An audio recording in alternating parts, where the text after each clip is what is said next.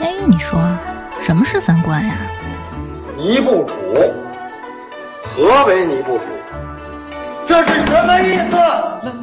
我我我得查清楚，我要查清楚。三观不破不立，这怎么行啊？我可是黄花大闺女啊！那我们的三观是对是错呀？对呀，怎么不对呢？你不给我面子，我可真的要发飙了！三观正，就是三观正好和我们一样呗。这些害群之马，不学无术。欢迎收听《一九八三毁三观》。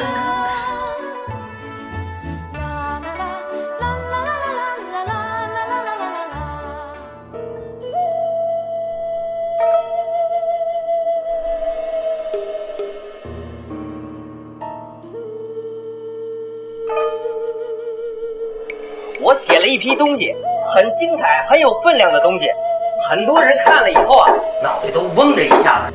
我说这话可一点没言过其实。能不能把您的作品带来，让我们拜读一下？让他见鬼去吧！大家好，我是阎摩罗。大家好，我是王粗俗。我们这期本来想清明更，结果呢，我们又晚了，晚了半个多月啊。但是我们就是这么。随心所欲，对，我们就随心所欲了，怎么着吧？但是其实本来我跟严老师说，我说咱们要不是讲 讲伪纪录片，结果严老师说他不敢看。严老师我也看了，其实我也看了点儿，一个都不敢看。哦，后来你看那《巴黎地下墓室》了哈？啊，我看的是那种什么五分钟讲完，那 五分钟带你看完的那种。他那个都把所有恐怖的都给剪没了。嗯，反正就是一会儿来一个大妖怪朝你跑过来，就是反正都是这种呗。呃，就是那种 jump scare 那种东西。对对对对对对对。但是其实人家还有点东西，我不是推的你都是那种特无聊的那种。嗯嗯，其实就是温子仁的《潜伏三部曲》，其实他那里边特别吓人的地方，我感觉除了他那个逻辑特别缜密以外，也有这种就是突然来一个大妖怪朝你跑来。对他吓唬人的程度是什么呢？就是那种 day，大概就是这种啊。对对对对。哎。这个 day 南方那边通用吗？我随便问一句。你想太多了，这是全国通用的吧？嗯，吓唬小孩的。嗯，那你要是去南方，你躲在阴影处，然后突然出来说 day，人家肯定也吓一跳。我觉得我那会儿说什么他都得吓一跳。那咱们赶紧言归正传啊，咱们这期就是说的还是酉阳杂组，因为我们上一期的时候，酉阳杂组说其实里边还有好多神异啊和灵异的这个事儿，说以后我们有机会呢再把这些再给大家说一说。嗯，但是今天这期也不是全是神异跟灵异啊，也有一些就是不可理解、不可解释之现象，我们就是又摘了一些，嗯。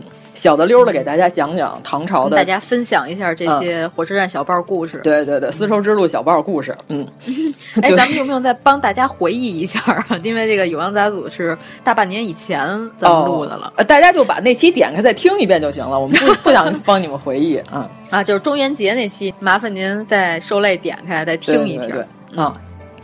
那咱们先来一个。王老师先来一好的，酉阳杂组就是它有好多篇是集中的讲这些的，像什么名记啊，然后芝诺高啊，所有的这些、嗯、基本上都是讲这些奇事儿的。那咱先来一个吧，这个完全没有任何灵异，但是呢，这是一个唐朝的刑侦故事，可以这么说，就是说的是这个韩晃，韩晃可能大家刚听的时候不知道是谁啊。五牛图就是他老人家画的啊、哦，五牛图应该比可能比他本人还要更有名一点。是的、嗯，是的，是的，就是五牛图是韩晃同志画的。韩晃当时是在润州的时候当官儿，碰到了这么一件事儿。嗯、大晚上呢，他就是去万岁楼喝酒娱乐去了。正在娱乐的时候，突然呢就听见有这女的在那哭，特别大声。他就非常不高兴，老子在这娱乐呢，旁边有一女的一直都在哭，是怎么回事？还问周围的这些人，这声怎么这么大呀？是在咱们这附近哭呢吗？然后这几个随从就说啊，就是在，比如说韩晃坐在三里屯正在娱乐呢，听见有人哭，说啊，就在胡家楼有一个妇女正在哭呢，哭这么大声，隔着一条街都听见了。韩晃就说这女的呀，一定是一罪犯，你们给我把她锁过来。然后这几个随从先开始就不信，说咱们大人之前破案是吧？好歹还审审案子，看看本人。说现在咱大人通过哭声就能判断出来这个案子到底有没有了，咱大人都神成这样了。然后结果呢，就把这女的给锁过来了。锁过来之后呢，这些随从就说说，哇塞，韩大人，您这个太牛了！说我们刚刚过去呢，发现这女的趴在一个尸首边上哭，尸首吧。是他制造的，呃，全身上下看着没什么大事儿，看起来是病死的，但是呢，尸首脑袋上呢特别招苍，你知道吧？特别招苍蝇，苍蝇。对，招苍可还行，就是他那脑袋特别招苍，就是招，而且那苍蝇吧。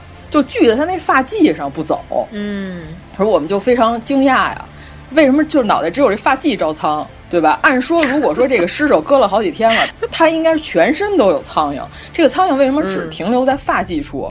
结果把这头发一解开，发现呢，这男的脑瓜顶儿有一大钉子钉在脑袋里了，就给他活活钉死了。你看这原文就是写果父思于林，就是什么呢？他跟这隔壁老王俩人有奸情。然后俩人半夜呢，醉其夫而钉杀之，就把她老公灌醉了，脑袋上直接打一大钉子，把她老公给钉死了。又是一起金莲杀夫案。对对对，结果这几个随从就惊了，就是说韩大人怎么这么牛啊？然后结果韩皇上就说：“嗨，这没什么奇怪的，就我听他这哭声，无察其哭声急而不到，对吧？就是他哭这声特大。”但是呢，他不伤心。然后若强而惧者，他这意思就是说什么呢？这妇人啊，哭的这声音特大声，这里边一点伤心成分都没有，而是害怕的成分多。嗯，他说，我就猜应该是知其奸也。我觉得这里边应该有事儿，所以让你们把这女的锁过来，然后咱们一审，马上发现了一桩命案。这个就是说的是这个《五牛图》的作者半夜在夜总会的楼上 捎带手审了一个案子的故事。哦，你刚才说的哭声有异样，这个我忽然想起来，就《金瓶梅》里边还写潘金莲给武大郎毒死以后，嗯，这个书里边有这么一段描写，嗯，就是第五回的时候，它里边说哭有三样，有泪有声谓之哭，有泪无声谓之泣。无泪有声谓之嚎，当下呢，妇人刚嚎到半夜。对，就是干打雷不下雨。对我估计你说这故事里就是属于这种情况。对，而且他这声音里边他没有悲伤的成分，他害怕，因为他确实是因为杀了个人，他一点不哭呢，更容易引起这邻里之间的怀疑，所以她还得在路边扑在丈夫的尸首之上，在那哭泣，结果就被韩大人给发现了。其实她小声啜泣，嘛事儿没有。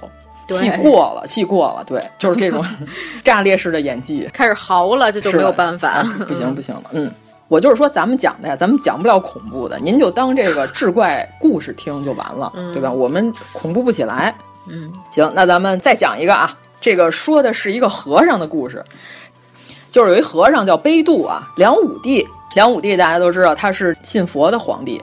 梁武帝原来是信佛，后来是灭佛啊。当然这个不重要，这他不是咱们这个故事的重点。就是说他曾经拜了一个高僧叫悲度，是他的磕头师。但是这萧衍吧，他特别爱下棋。就是有一天呢，他在这下棋的时候呢，他招这个悲度和尚过来一块儿参禅论道嘛，进行一些这高智慧人类之间的对话，是吧？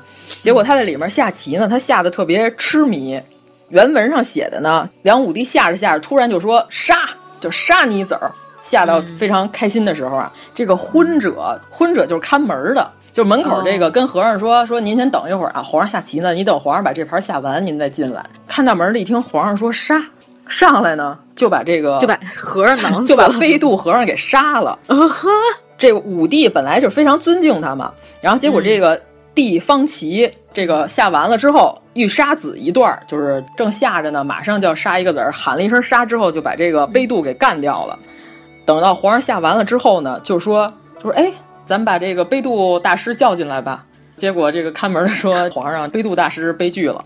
这个 您刚才您说这个，您吩咐我照办了。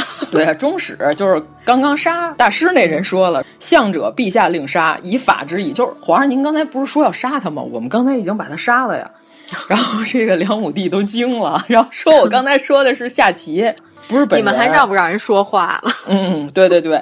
梁武帝就说：“那大师死之前，这有没有抱怨朕啊？怨恨朕是吧？这个误杀了他了，就对不起。”这个中使人就说：“说师临死曰：说我无罪，前生为沙弥，误除杀一饮，第十为一饮，今此报也。”大师就说：“嗨，我也不反抗，这都是因果关系。我今儿来就知道我得死这儿，因为什么呢？我上辈子是一和尚，但是呢，皇上是一蚯蚓，就是我在 锄地的时候，不小心这不就相当于骂街吗？对不小心把蚯蚓一截两段了，一截两段，蚯蚓死了。然后说这辈子呢，皇上杀我也没毛病，他是蚯蚓报仇啊，对，就是这么一个故事，真是莫名其妙。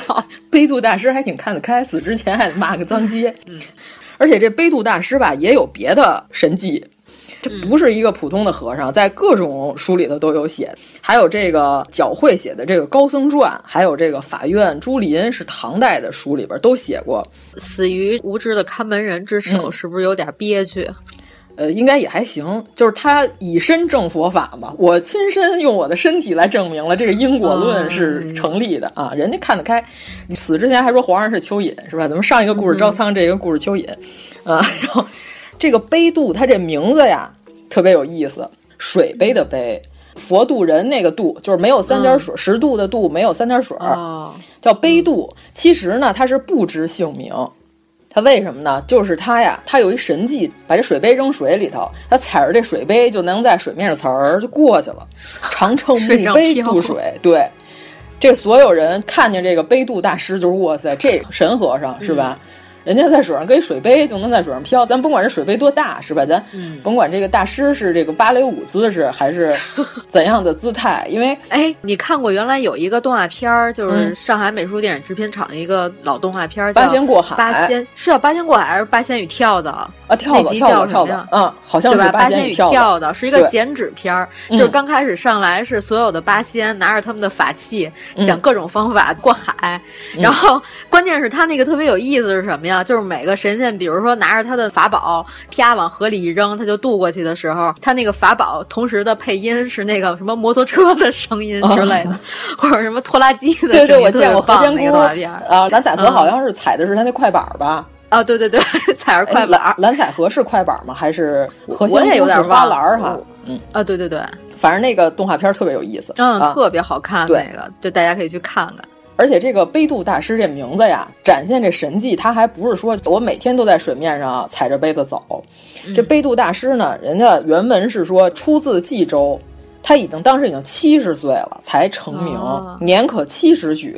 嗯，然后呢，先开始他到七十，他是一高僧了。没人在意他，因为怎么说呢？就是他不是出自名门的这个大寺庙，而且魏晋南北朝时期，这佛教刚刚开始兴盛，对吧？这个萧衍刚开始信佛，但是后来灭佛这段的时候，悲度大师已经没赶上了。嗯，就是这大师说，我都七十了，我怎么样能让这个世人信服我呢？说我展现神迹，他这个踩这水杯过河的这个神迹是怎么来的呢？他到北方开始传教的时候，他寄宿在一个人家里头，他发现人家里啊有一个小金人儿，家有一金像，然后他就想，我怎么能让人知道我呢？他当时抄起这金人他就跑，你知道吗？这什么路子？然后呢，这家人就开始在后面追他，一边追一边喊抓贼抓贼抓贼，他这么一喊呢，大街上所有人就都出来了，都出来看。其实我觉得这本身就已经是一神迹了。你想，七十岁老头拿着一个金像在前面跑，谁也逮不着他，这这已经是，这是那个得了奥斯卡吗？到了七十岁终于得了奥斯卡，拿着一个小金人在旁边跑，嗯，就所有人都开始追啊。这个一下，这人就围的就多起来了。这个大师就创造了一个非常盛大的场面。他这个时候到河边，他才把他那杯子啪扔到河里，踩上杯子就呲儿过去了。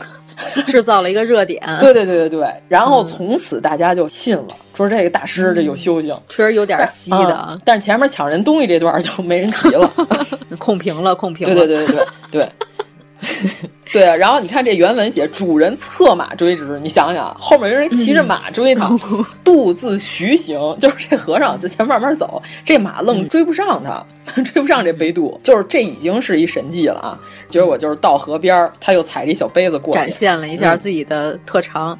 对对对，这条河水就是已过孟津，孟津水，因此而得了这个法号。这法号也特别胡闹，这就叫杯渡，就是骑着杯子过河。说白了，他的法号是这么来的。嗯，那要是他展示的是吞剑呢，那就是叫吞剑大师。对对对对对对，哎，就这个思路的。哎，对，就是啊，剑吞，对吧？这倒倒过来说，嗯啊，酒吞童子。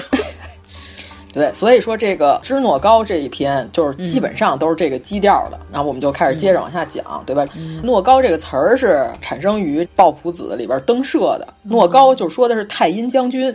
所以说，这诺高其实指的就是神明的意思。所以说，凡是这一卷出来的，都是一些神异奇迹，可以这么说。嗯，而且这里边还记录了一些科学知识，也可以说。但是就是有没有科学根据，是不是真正的做到了临床医学检验，这个不好说啊。反正人是这么写的。嗯，咱们现在也没法判断它到底是科学还是走进科学。对对对对对，因为它里边有一句，他说这个人呐。即将死去的时候，如果生前他身上有这个虱子、跳蚤，只要这些东西呢，就离他而去了。就是虱子、跳蚤先知道这人要死，所以他这意思是什么呢？他说就是有的医生就是上门一看，另请高明吧，马上就走了。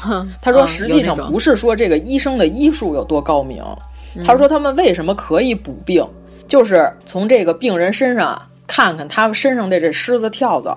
然后呢，给他拿下来一个，搁在床边儿，就离他近一点儿。如果这个虱子、跳蚤呢，向着这病人又蹦他身上去了，还有救，就是说这吃药还能给治好，就证明这人还有缓儿。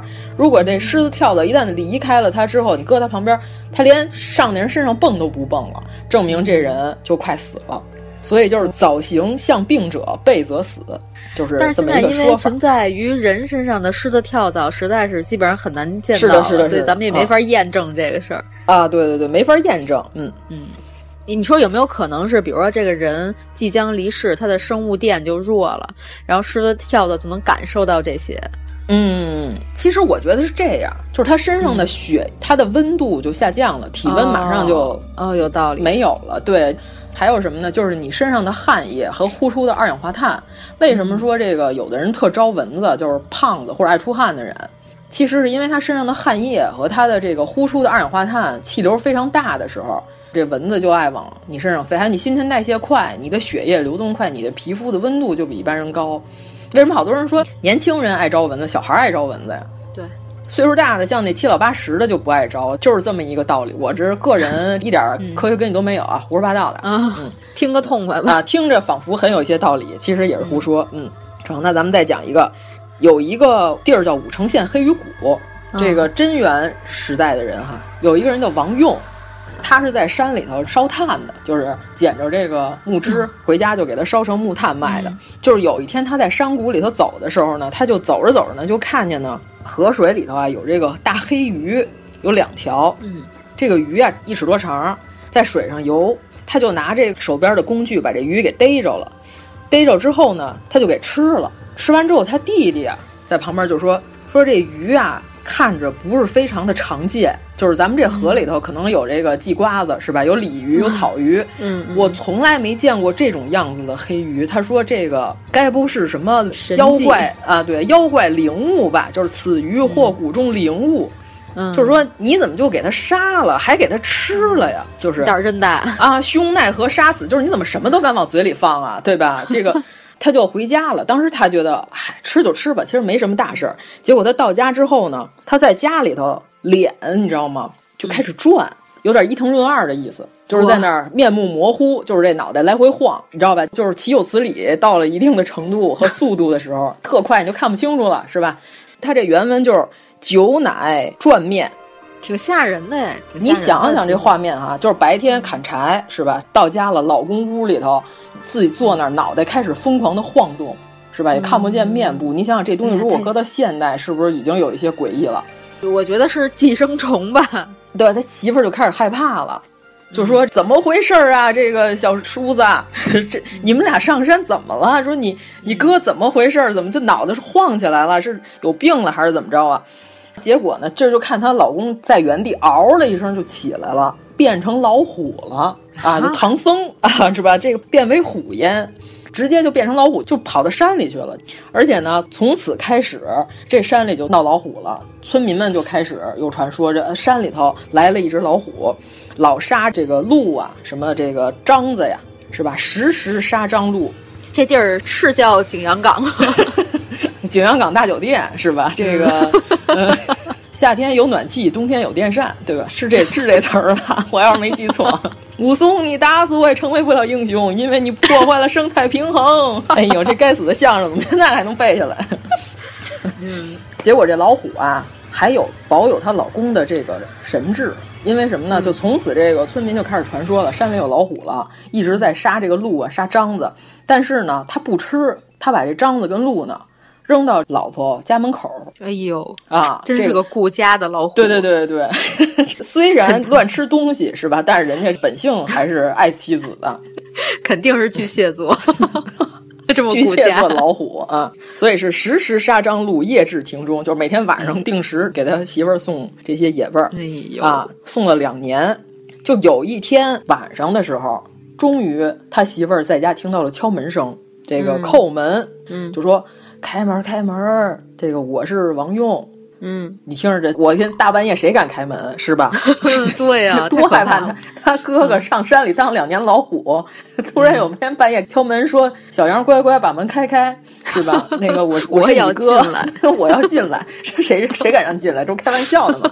嗯嗯，他弟就没敢开，就是说我兄弟都在山里当老虎当好几年了，你是什么鬼？你这个骗我是吧？假借我哥的名字。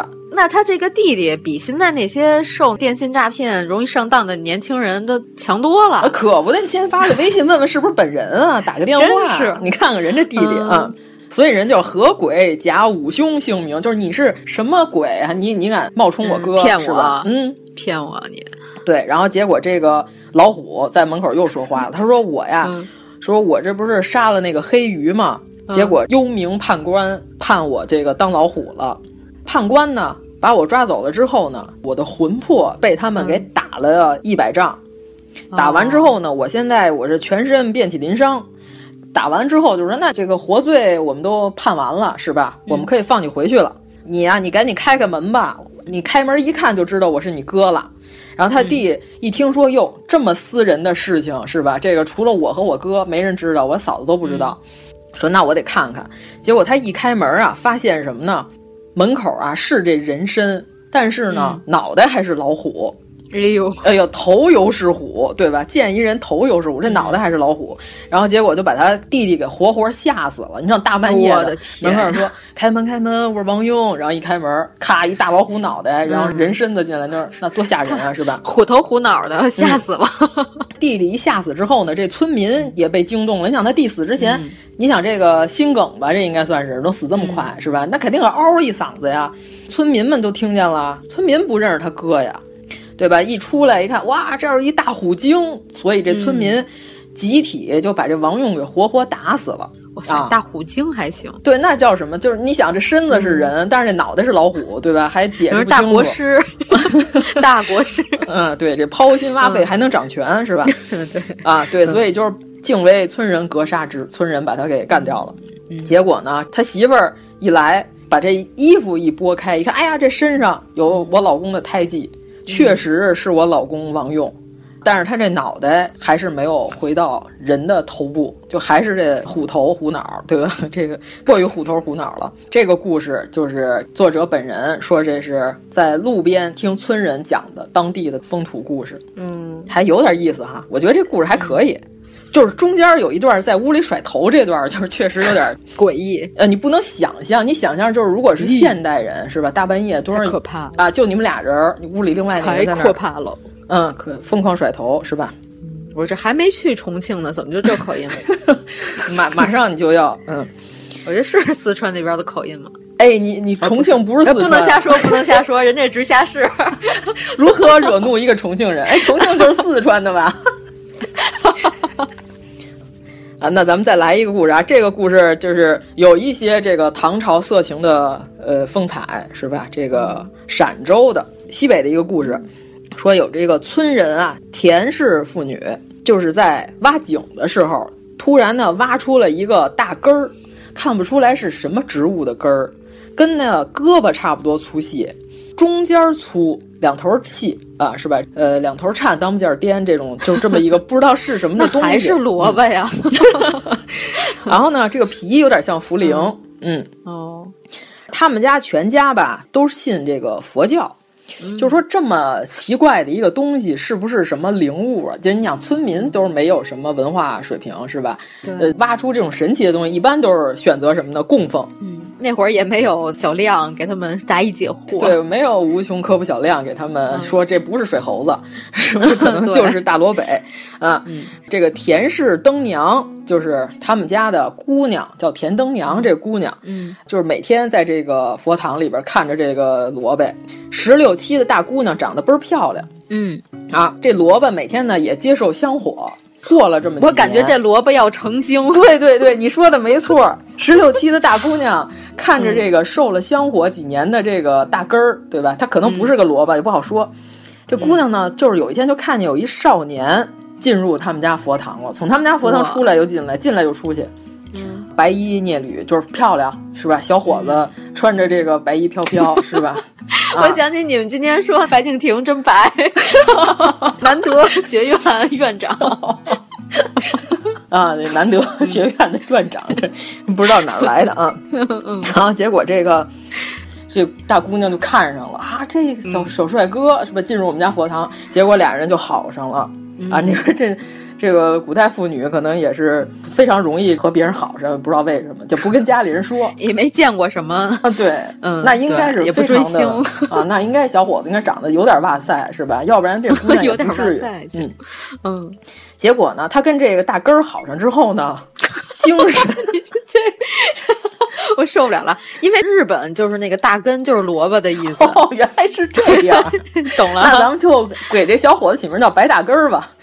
太不好起的白萝卜，对，可能是罗生，罗生啊。结果呢，他跟这白大根好了几年之后，就他有点精神失常了。这姑娘是天天跟萝卜谈恋爱，嗯，而且呢，这个姑娘啊，她不光精神有点不太好了，就是精神举止有异于常理。这姑娘还怀孕了。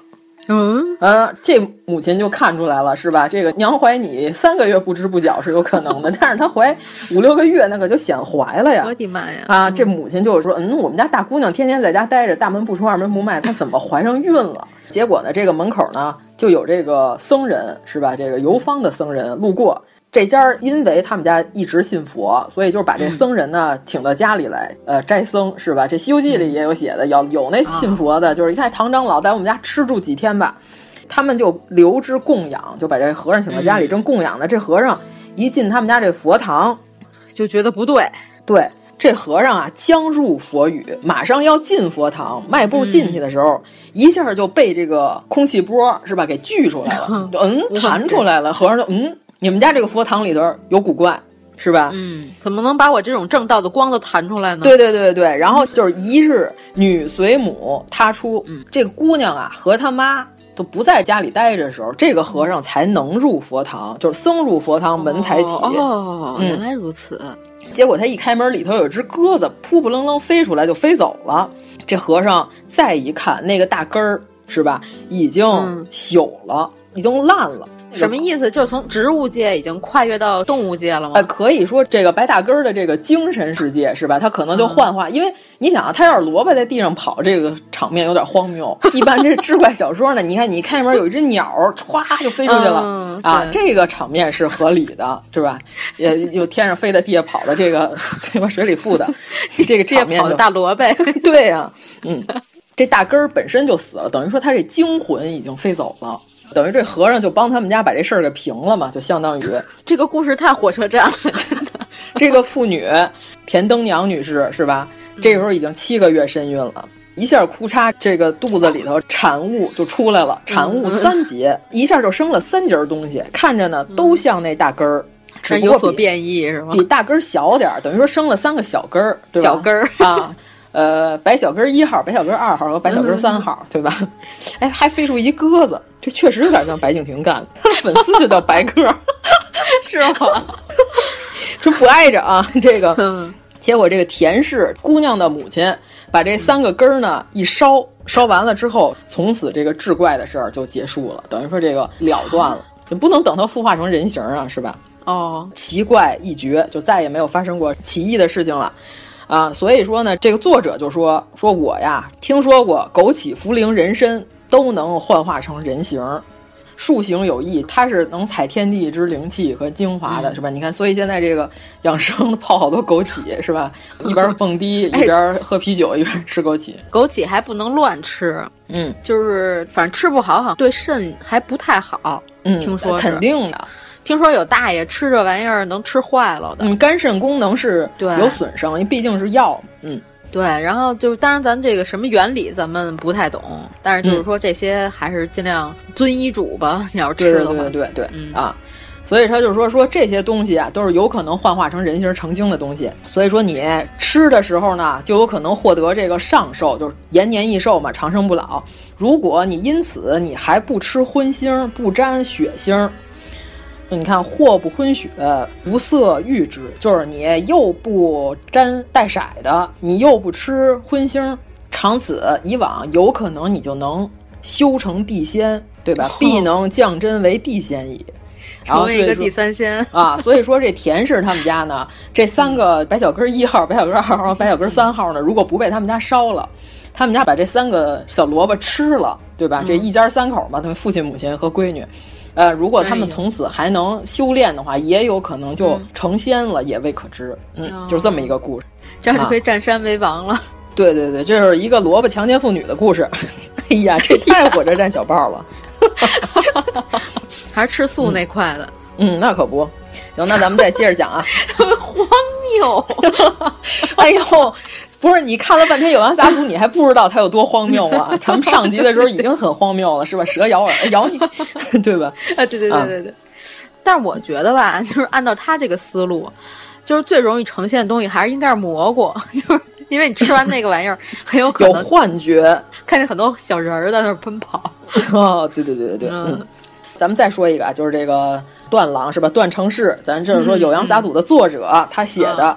有一个成语还真是从他这里出现的，但是现在已经不常用了哈，叫“人敬芙蓉”，你听说过吗？人就是呃，人就是人民的人，镜就是镜子的镜，就照的那个镜子，芙蓉就是芙蓉花的芙蓉啊。这个成语是从段成式开始有的，就是从《酉阳杂俎》里出的。啊，就是现在有好多比较老派的人，祝人家家高考顺利的时候，会写“人敬芙蓉”。有的时候你就看不懂，就这什么意思？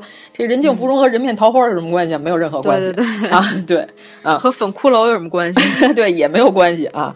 这甚至和芙蓉本容其实关系也不是很大，说的就是祝福人家高考顺利，是吧？能高中状元是这个意思。这成语就是从这里头来的。咱们讲讲它是怎么来的。哎，好，太好了，这个。好，这是咱们今天讲了这么多最有意义的一段，之前都是荒谬的艺术，对吧？不想知道你是怎么来的，我想知道你是怎么没的。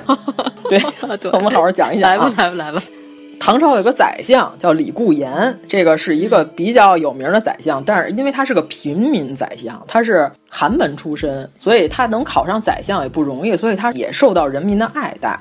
他能够称成为宰相呢，所以有好多关于他的民间传说，就是说他是咋当上宰相的，是吧？有各种各样的传说，其中有一个人敬芙蓉，就是说的是这个事儿，就是这李固言在这个元和六年的时候考试去的是蜀郡，碰到一老太太，这个老太太呢在当地非常的擅长相面。后来他说：“著名巫婆啊，对，他说我那我也算算呗，别人都算，那我不算，显得我多不合群啊，是吧？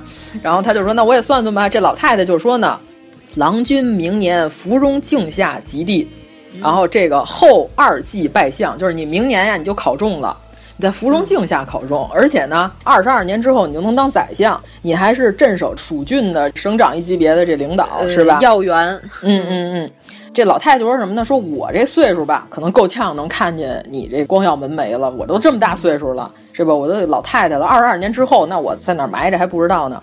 我就把我这个女儿啊，我想托付给你。李固言当时肯定是不可能认同了，他肯定就啊什么。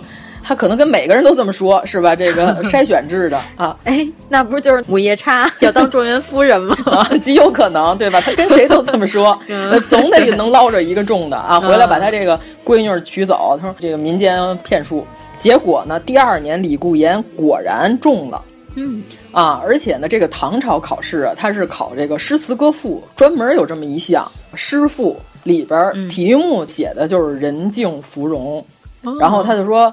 啊，莫非这个是真的？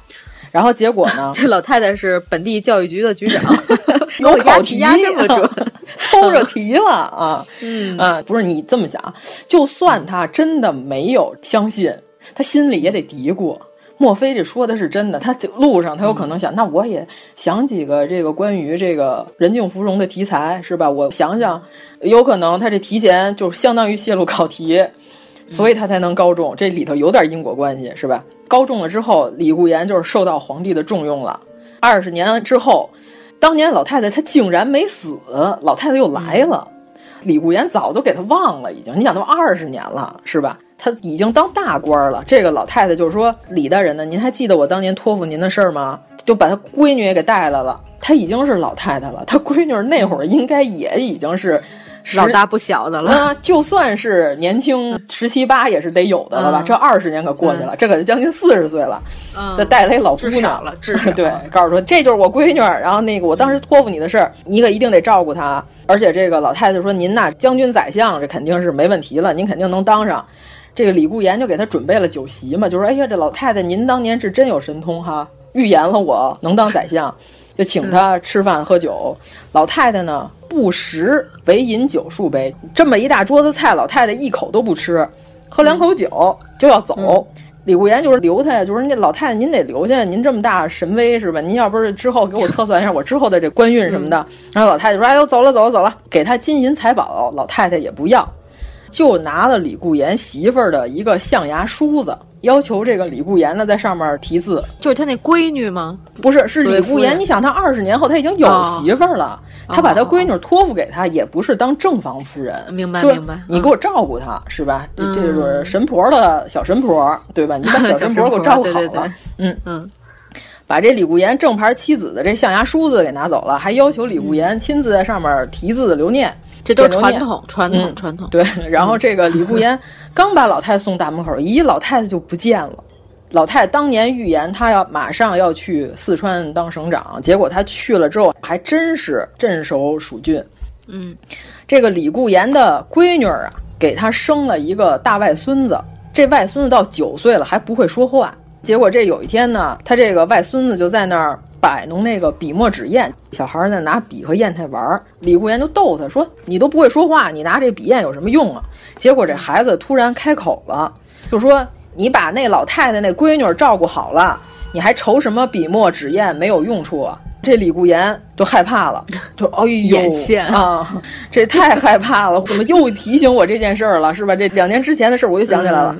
赶紧把那个老太太托付给他的这个妇女，呃，就找啊，赶紧找那个老太太的女儿。后来呢，找着一个姓董的女巫，这个女巫自称是这个金天神下凡，说我就是当年那老太太的闺女。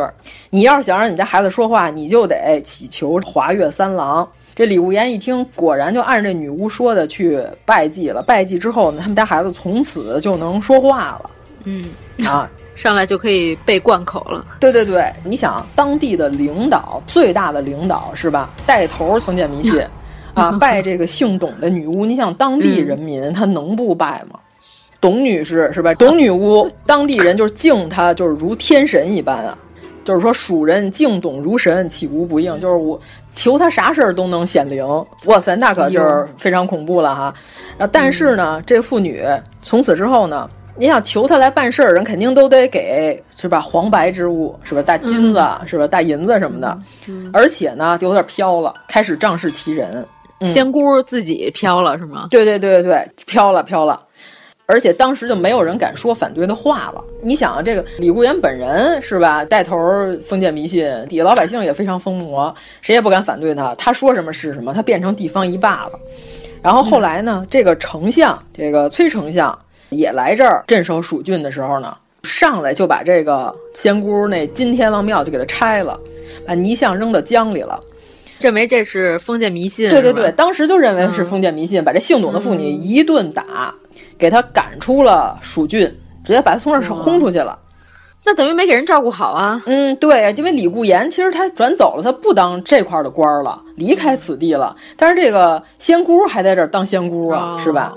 然后结果呢，就一顿打，把这女的给轰走了。轰走之后呢，就是辗转就来到了李固言的这个女婿家里头。就是咱不是之前说了吗？给他生了一个外孙儿，那个女婿他们家。嗯，然后呢，但是呢，这个时候呢，他身上所有的这些神迹啊、道行都没有了，讲了这么一个故事。嗯。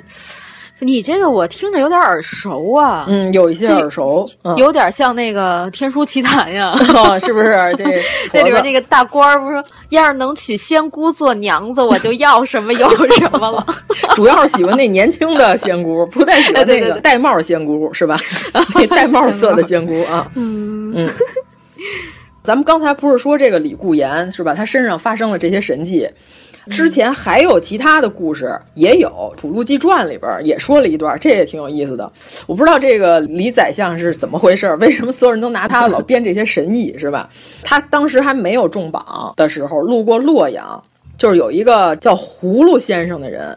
这葫芦先生呢，知道鬼神之间的事儿，然后他就看了他一眼，先生就说：“他说说李先生您呢，您是沙龙中人。”然后您就甭问了，甭问什么叫沙龙啊，这不是那个 法国那沙龙，修枝的那沙龙，对，也不是法国那沙龙，是吧？不是有好多那老外在那 Monsieur，然后在那喝咖啡，是吧？翘着起小兰花指那个沙龙啊。你说您是沙龙中人，嗯，是这个薄纱的纱，是吧？烂脚丝儿那纱，呃，灯笼的笼，说沙龙中人啊，勿复相问，就是你后面你不用问了，你不用管什么叫沙龙，可能是南海姑娘穿着红色的沙龙。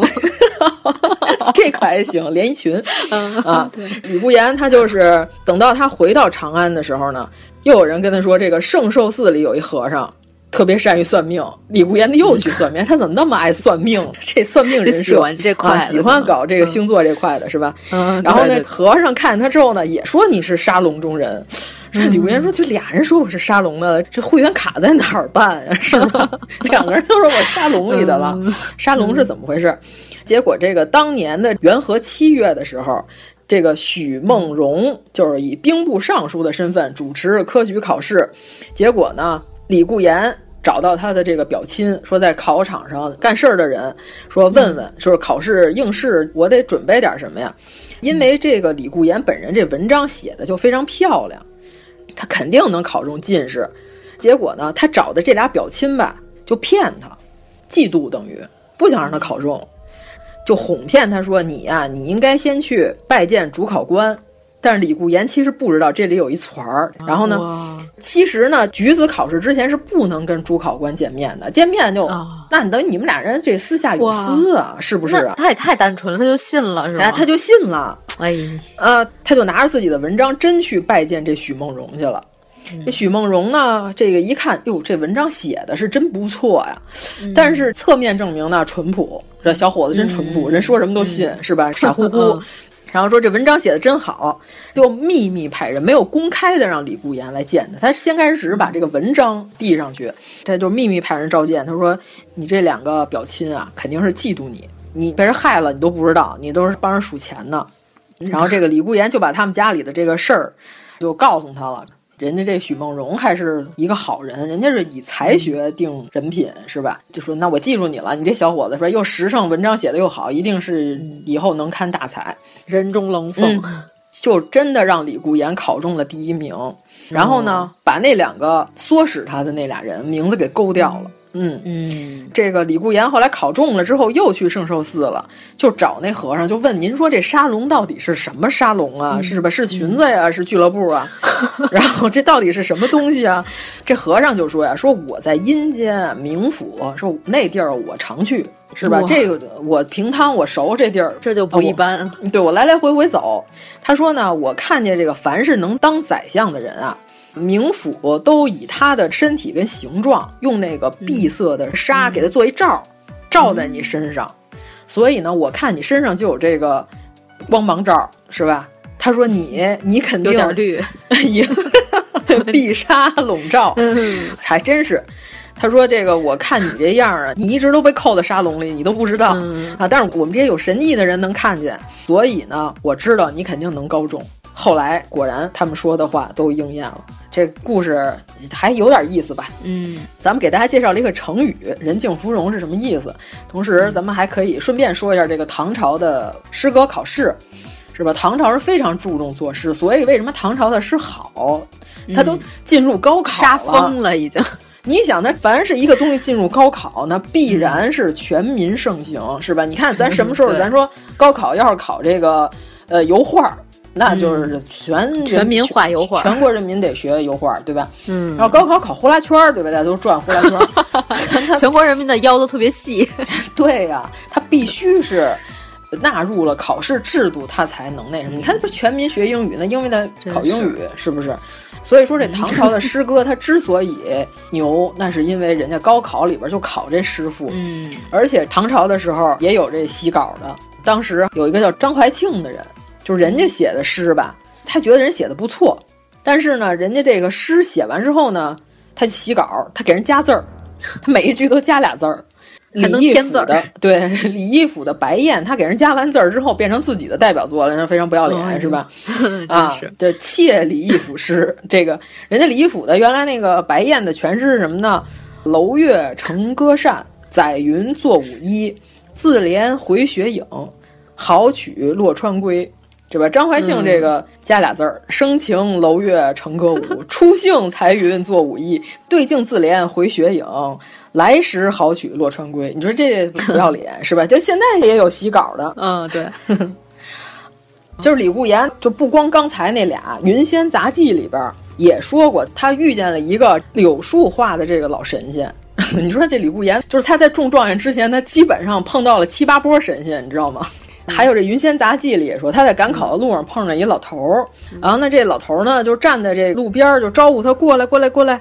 李顾言就上去了，过去之后，那老头儿就说：“这个我是这柳树神。”当场就用他这柳枝儿啊，把这李顾言身上的衣服给染成青色了。因为唐朝的时候，咱们之前说十二时辰的时候不说过吗？衣服的服色你就能判断他的官职，所以在大街上就是你看见张处长是吧？李科长，你不用递名片，你看他穿什么色衣裳就完了。只要你不是色盲，对对对，能看懂红绿灯啊，那必须的可以能分辨出他们的品级啊。所以说这个《长歌行》，你知道吗？这简直就是莫名其妙。这，哎，他那剧情简直就是蠢透了。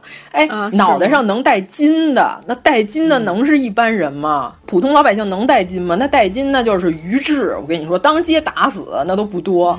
脑袋戴金的那必然那不是大官家的闺女，那就是皇上家的公主啊！他愣敢给人家裸到家里头倒卖人口，这不是作死吗？是吧？这不可思议，你知道吗？编剧也是属于珍珠散落在天涯的那一块的。哎呀，真是不可理喻，是吧？嗯、真的令人不可理喻。就我看到这块儿，我都震惊了。我说：“哇塞，这大姐穿成这样，你都敢截她？你疯了吧？嗯、是吧？”咱们看《十二时辰》里边不是有吗？你看看人家那个宰相女儿是吧，多跋扈、嗯、是吧？在车上、哎、拿着鞭子到处抽人，是吧？她身上穿的什么？她脑袋上戴的什么？谁敢招她？是吧？嗯、啊，这只有杨贵妃的哥哥他们家的家奴才敢抽公主，是吧？啊，就唐玄宗真糊涂，你知道吗？这公主当街挨揍是吧？直接抽公主。其实这公主这鞭子可能没抽在公主身上。杨国忠的家奴就是说，公主什么了不起的，咔一鞭子，结果打的给公主吓从车上掉下去了。那驸马不干了，驸马说：“嗯，你敢打公主？你哪家奴才是吧？”结果这奴才说：“驸马，驸马，我们照样打，这个八十打仨了，直接就一顿乱抽，把驸马给打了。打完之后，这公主上李隆基那儿告状，李隆基就把这个贵妃高高举起，轻轻放下，是吧？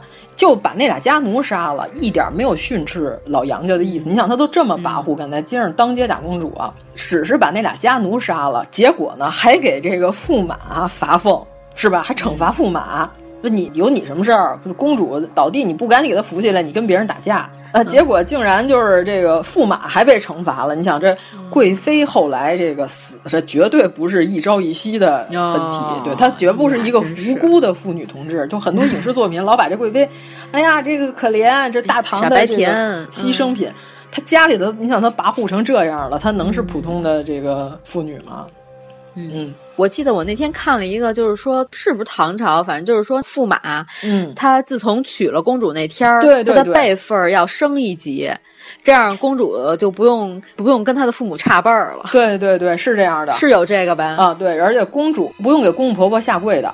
每天公公婆婆要给她行礼。嗯，对，公主到你们家，你们家就跟请了一菩萨来差不多。哎啊，而且呢，这个驸马从此他就不能再升官了，因为你已经算外戚了。你要是再升大官，那就是非常危险的。嗯，所以说没什么人想当驸马，你知道吗？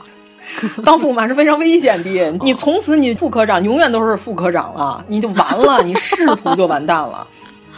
哎呀，所以说开一个南德学院还对啊。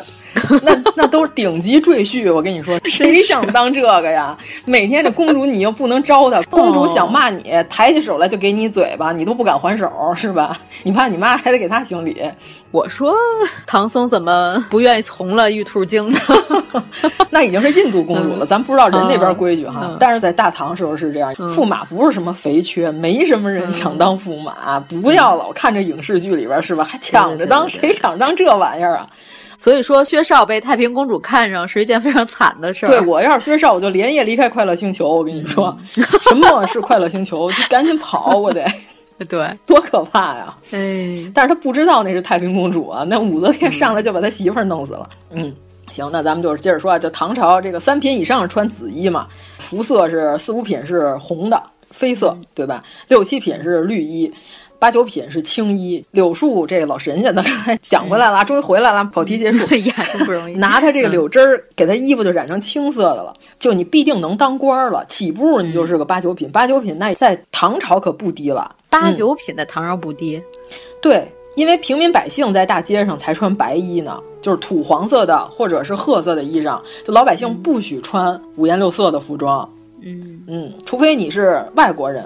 对吧？你是胡人，但是后来的时候呢，开始混乱了哈。服装的余制那是非常，反正你只要看明令禁止胡穿乱穿的时候，那都是胡穿乱穿最盛行的时候。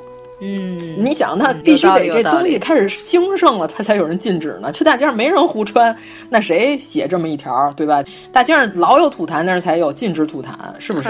嗯嗯。柳树神当时还叮嘱他说：“你这个金榜题名的时候啊，换上青袍呢，你就拿这个枣糕来供奉我一下。”结果这李固言高中了之后，他果然就是拿这个枣糕来供奉这个柳树神。喜欢吃枣糕，喜欢这吃枣糕这块的。嗯，对。而且咱刚才不是说他这表兄弟就害他嘛，然后就是让他去许梦荣那儿拜谒。嗯，他这两个表兄弟姓柳，柳氏兄弟。嗯，这个柳氏兄弟吧，人还不好，还老捉弄他。拿这个纸条老写字儿，相当于咱们现在画一小王八贴人后背上。嗯，你说这有什么意义是吧？又幼稚，这个弟弟行为。嗯，对。这个柳氏兄弟呢，然后偷偷写什么呢？此处有屋出租，然后贴在李固言后头，他不知道啊。吉屋出租，对对对，你说这非常坏，给人脑袋上贴这个，就是招租，空房招租。他们俩是什么意思呢？就是他这脑袋是一空房间，知道这意思吧？说他跟谭江海一样，脑袋全新的是吧？对对对，无聊之极啊，你就干这事儿。哎呀，这个就是属于典型的那个小聪明。嗯嗯嗯，结果你看看，然后聪明的人往往是大智若愚的，那可不。嗯嗯，啊成，那咱们再接着说吧。就是这段成式，三从房叔父某者跟他的叔叔，呃，出外行走的时候，到了瓜州这个地方，嗯，还有半夜的时候呢，他就弹琴，然后呢，弹着弹着琴，晚上正在这享受这个娱乐生活呢，享受还行，嗯，享受娱乐生活的时候呢，就听这个船外头有这个嗟叹之声，就有人，唉，止息即无，就是他叹气完了就没声了，嗯。就接着弹，一会儿又听吧，唉，就是这样的情况呢，有好几次。结果呢，晚上时候他在做梦，就梦见一个女的，二十多岁，形翠衣败，就是脸上非常憔悴，看不出是美女了，已经，对吧？你想这人，你长多漂亮，你生病了就完了，衣败就是破衣拉撒啊，是吧？上前一拜。就是说他什么呢？妾姓郑名琼罗，就我叫郑琼罗。哎，就是有一个特别有趣的事儿啊，咱甭管是哪个朝代，凡是志怪小说里的女的都有名有姓啊。你看，咱刚才这个跟萝卜生孩子的女的都有名字，是吧？但是其实，在正史里边的女的基本上没有正名，你发现了吗？嗯嗯嗯，连武则天的真正的名字其实也没有记载，到现在没有定论，哦是吧？媚娘是就传说嘛，太宗给她起的，那也说她漂亮啊，武大美妞这个意思，对吧？她真正名字叫什么也不知道，她之后她给她自己名字造了一个字儿，可能叫武丽娟，武力捐给人家 非常有武力，是吧？嗯。对，所以这个郑琼罗他说呀，我本来呀是不是住这儿人？说我爹妈死的早，然后呢，我就跟我这个嫂子在一块儿住。我这嫂子也是个寡妇，结果这寡妇也死了，遂来养子寻遗，所以我就来这个养子这地方呢，找我姨儿。扬子江嘛，扬子江没毛病，扬子鄂嘛，这扬子是个地儿啊。夜至逆旅，当地呢市长的儿子叫王怀举。大半夜的呢，趁着他喝醉了，就把我给强奸了。听着就不像好人。对，他说我知道，我估计我今天我这难逃一强奸是吧？我就自杀了。我当时呢，我就拿我这领巾，直接就是自己自缢而死了。结果这个王怀举呢，就把我给埋了，埋到这个西渠里边了。后来杨子就换了一个叫石一流的人，他说我呢，我当时啊，我是跟他申冤。你看我这被市长儿子弄死了，嗯、我我申冤，尸首还埋在路边，我没有好好入殓。嗯，然后结果呢，官官相护啊，他都不抻我这茬儿，我这怨气就在这江边这石头上就盘旋了。我觉得这还是一个比较实在的女鬼，都没有去骚扰他。嗯、对对对，太实在了。嗯，对，所以他说我在这盘桓了四十年。嗯。我这四十年里边都没有人给我报仇，是吧？报恨四十年，无人为雪。其实我爹妈呀，原来特别会弹琴，说我一听郎君弹琴，我就听你这俩音儿全在那个琴键缝里。啊，这刘昊然评价 供养，对对，胡扯，嗯，是吧？刘昊然的歌声，他敢评价别人，嗯。真是，嗯，他说我一听这郎君弹琴是吧？郎君这琴声如此美妙，勾起了我这生前的伤心事儿，我就感怀了。所以呢，我就被你这琴音吸引到此。所以刚才那好几声，哎哎，那叹气是我。这个段成式一听，哦，原来是这么回事。他说，但是我不是当官的呀，我没法帮你申冤啊。后来呢？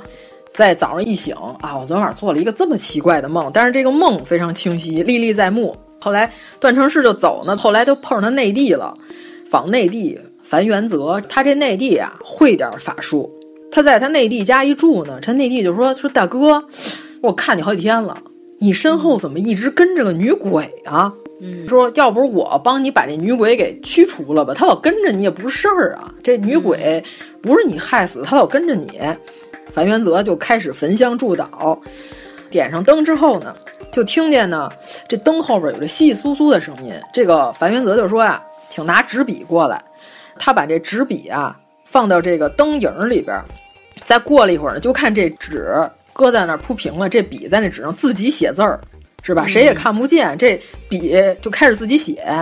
但是呢，写了几个字儿之后呢，杂言七字。慈甚妻恨，就是把他这生前的这个非常愤怒的这些经历，咔咔咔咔全写出来了。写的时候呢，这樊元泽呢就旁边就找了一笔录的人，就说他随写你随抄啊，他怎么写的你怎么给我誊抄一份，抄到我这另外这纸上。那段成式呢就说这都写上了，你还抄他干嘛呀？拿这有底稿不就完了吗？然后他这内这是段郎亲自参与的事件啊，段郎亲自看见了。然后他内地说：“那你甭管，我就找人抄，你甭管这事儿。”结果呢，刚抄完不久，再一看呢，纸上的那个鬼写的字就开始变淡了，渐渐消失。哦、嗯，松花变淡。嗯，白灵藕是吧？非得接这句吗？接呀，这也能接，我太混了。到了早上的时候呢，纸上的那个字迹啊，就跟被煤灰擦的那个脏一样，根本看不出是字儿了，已经。啊，樊元泽就说说咱呐，就准备祭拜的事物是吧？嗯，纸钱儿都准备好了。真有经验，真有经验。对对对，趁昏焚于道，就是咱们黄昏时分的时候，在路边把这些东西都烧了。嗯、然后烧的时候呢，就是大旋风就起来了啊，嗯、直上数丈，而且呢，一边烧一边听见有人哭泣，吉灵悲泣声，能听见这个哭泣。嗯，哎呦，四十年终于把他人生的悲怨都写出来了，一共写了二百六十二个字儿。段成是写的非常精确啊，之后，他这内地就说：“兄弟，你身边跟这女鬼已经走了，咱把这个冤屈给写出来了。嗯”但是呢，四十年一过，现在你再找人家追究这个刑事责任，那人都死多少年了，是吧？凶手都死了啊，但是他这怨气吐露了，投胎去了，我们合理的解决了这件事情。嗯，后来呢，这段成式就说：“当时这二百多字儿啊，就我就没拿走，我已经忘得差不多了，我只记得其中二十八个字儿。”所以他这文章里头还把这二十八个字儿给写上，就鬼写字儿啊，这就有点胡闹了。他自己写的二百多个字儿，他最后记住二十八个，他是抄写呀，啊，对吧？他说其中二十八个字儿是怎么说的呢？痛甜心兮不能语，就是我心中很难受，我都说不出来。寸断肠兮诉何处？就是我这个跟谁说去啊？这么糟心烂肺的事儿。春生万物妾不生，就是到春天了，都生长起来了，就周围的这些杂草什么的，我就还死在这儿，是吧？趴在这江边石头上，更恨魂香不相遇。这这一点都不押韵，这诗啊。反正就还行吧，就是诉说了自己的痛苦。嗯嗯，这个就是段成式遇鬼这篇文章，我觉得核心的有意思的地方就是什么呢？鬼书原来是不能留到白天的，鬼字是自行湮灭的，是吧？你不赶紧抄，它就消失了。嗯，到了白天就是一堆脏土。但是你说这《乌盆记》这里边这个。人家可是自己能写状子 啊！你这修炼不到家，嗯嗯。咱说一个穿越时空的吧。哎呀，太好，我就喜欢听这种啊！穿越时空的这个，呃，有很多画壁呀，是吧？就是人进入画中，人进入墙上的壁画里，进入这个纸上的画里，是吧？这个非常常见。所以说，《酉阳杂族里也有。成都有一个仿正叫张和，仿正是不是就相当于居委会主任啊？哎，有点这意思。嗯嗯，这个故事讲的是张和和另外一个蜀郡，还有一个有钱的家里的这个公子的故事。嗯，说这个家里的这个公子呢特别有钱，他父你卓正，父你卓正是什么呢？就是《史记》里边就说有这个先秦时候的四大豪门里边，就是有卓氏和这郑氏。这卓氏就非常有名了，卓文君是吧？和这个司马相如的故事大家都知道，这个就不用再说。这么一说，大家就知道凤求凰是吧？自己去查去吧。呃，关键词就是这些，这咱就不用说了。嗯，把人家姑娘给带走了，然后还臭不要脸在街边卖酒。后来人家终于拉不下脸了，说算了，承认吧，承认你们这桩不合理的婚姻。你说这个呃，凤凰男得手，就这么个故事。所以就是说，他这个就跟卓氏跟郑氏一样有钱。四川的美女儿，数之名书，无不避之，就是全都搜罗到他家里来了。嗯，而且每天什么呢？拿着这个大美人图，找这保媒拉纤的，挨家挨户的问：“ 哎，你们家闺女想不想嫁到他们家去？”结果就这都还没有可心儿的人，他家里都这么多大美女了，这大美女过两天他就失去兴趣。就这么一位败家子儿吧。后来呢，这仿正这张和，人就跟他说呀：“张和啊，他们家呀有美女。”你干脆你拿钱去他们家求美人去吧，他们家美人巨多无比。然后结果这个败家子儿就带着金银，就大半夜的跑人家去了，就是非常不要脸。就是说这个给我来一美女儿，对，直接就是那个说那个说咱们喊的文雅一点哈，美女儿，不要像流氓的样子，美女儿就就这样。哎呦，这老词儿也太老了，唐伯虎点秋香，我的妈！大半夜上人家去，这张和就说：“哎，可以，可以，可以，可以。”他说：“我带你找美女去。”然后就拉着他大半夜的什么的出城了。出城之后呢？入废兰惹，就是也可以叫兰若吧，兰若寺，你知道吧？哦哦，进了一破庙，倍儿吓人，巨无比。所以我老觉得应该念兰惹寺，为什么兰若寺呢？是个佛教寺庙。一进去之后，看见里边有一个大佛像。嗯，张和就说：“你坐这佛像旁边啊。”然后他就坐好了。坐好了之后，这张和摸着这个佛像的胸部一摁，胸口就变成了一个空洞，这个成穴如碗，就中间有一个大洞。之后呢？这张和就摁着这个败家子儿的后背，就进去吧，你给我，然后就一下给他推进去了。再进去之后，发现里边啊，高门大户是吧？豪华装修，巴洛克、洛可可，就什么风格都有啊，不好说是什么风格。嗯，这个时候就看见对面就有头上梳着这个非常漂亮的发型的这个小童就过来了，说：“哎呀，张和相公，您可是好长时间没来了，我们这个主人都等您好几天了。”然后张合说：“哎，我还有事儿。”呃，这个帅哥是吧？呃，此少君子也，你们好好对他。就是这个是一君子，我感觉这是在讽刺他，你知道吗？大半夜拿钱上人家求娘们儿去，正告诉说此少君子也，这莫名其妙。哎呀，啊，混蛋啊！嗯，我觉得也是，可不嘛。然后呢，一点都不冤枉他。结果这个张合就说：“我还有事儿。”然后这一下就走了。这少爷再看这张和没了。他就是坐进去之后呢，他再一看这屋里头啊，装修之豪华，从来没见过他这么有钱的人，是吧？嗯、什么没见过呀？他到这儿什么没见过？哎，这是中国的语言，这博大精深，嗯、是吧？连什么呢？连这杯子，是吧？这什么宜家的还是哪儿的？这个都没见过。说这什么品牌？我从来没见过这种工艺的杯子，啊，哦漂亮至极，特别好看。嗯结果呢，这主人就是说，嗨。这个呀，这都是我们家的次品，还不是我们家最好的东西，是打折的产品。对对，招待你这种人就这样就够了。结果上来美女扮宴是吧？这漂亮的歌妓又唱又跳，败家子儿都傻了，说哇塞，这没见过这么漂亮的大美女们围绕着我，是我这。太快乐了！就我以前看那些都是村花水 平的，对我之前看那都不行，我之前我的目光狭窄了呀。对对对对啊，然后呢，这个主人呢，这时候就说说，哎呀，说您先在这欢乐着，我有点事儿，我得先走。然后这败家子儿一喝酒喝到一半，想上厕所了，他就出去上厕所的时候呢，发现墙根有一个岁数大的女子。啊，是一个挺大岁数的一个弹奏乐器的妇女了，已经不是个年轻美妾美姬也不是了，嗯、是吧？是个岁数挺大的妇女，在那墙根那儿坐着。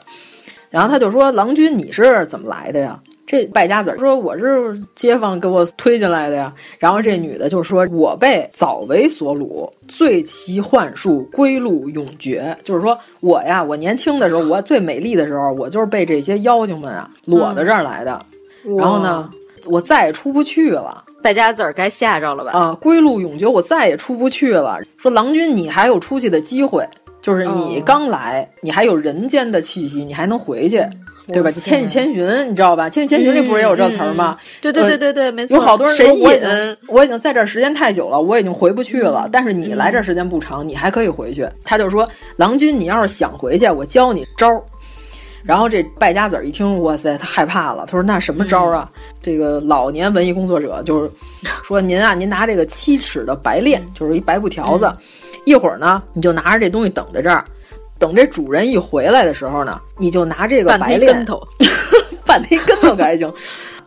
以此链蒙其头，你就把这白链缠在脑袋上，哦、你让他干嘛，他就得听你的了。哦、然后呢，败家子儿一蹲墙角等着，等这主人一回来，他一下就扑上去。”咔一下就拘住他脑袋了，结果这个主人当时就痛骂，他说：“哇塞，你这死欲复心，终败无事，就是你这老太太，你害我，你把我的好事儿给坏了。你想他是能有什么好事儿？无非也就是害这个富家害人呗，败家子儿呗。”他说：“完了，我这道行就被破了，我这儿我住不下去了，我走了。”嗯，马上就逃走了。这老太太就说：“这地儿现在归咱俩了。” 呃，咱俩就在这住吧。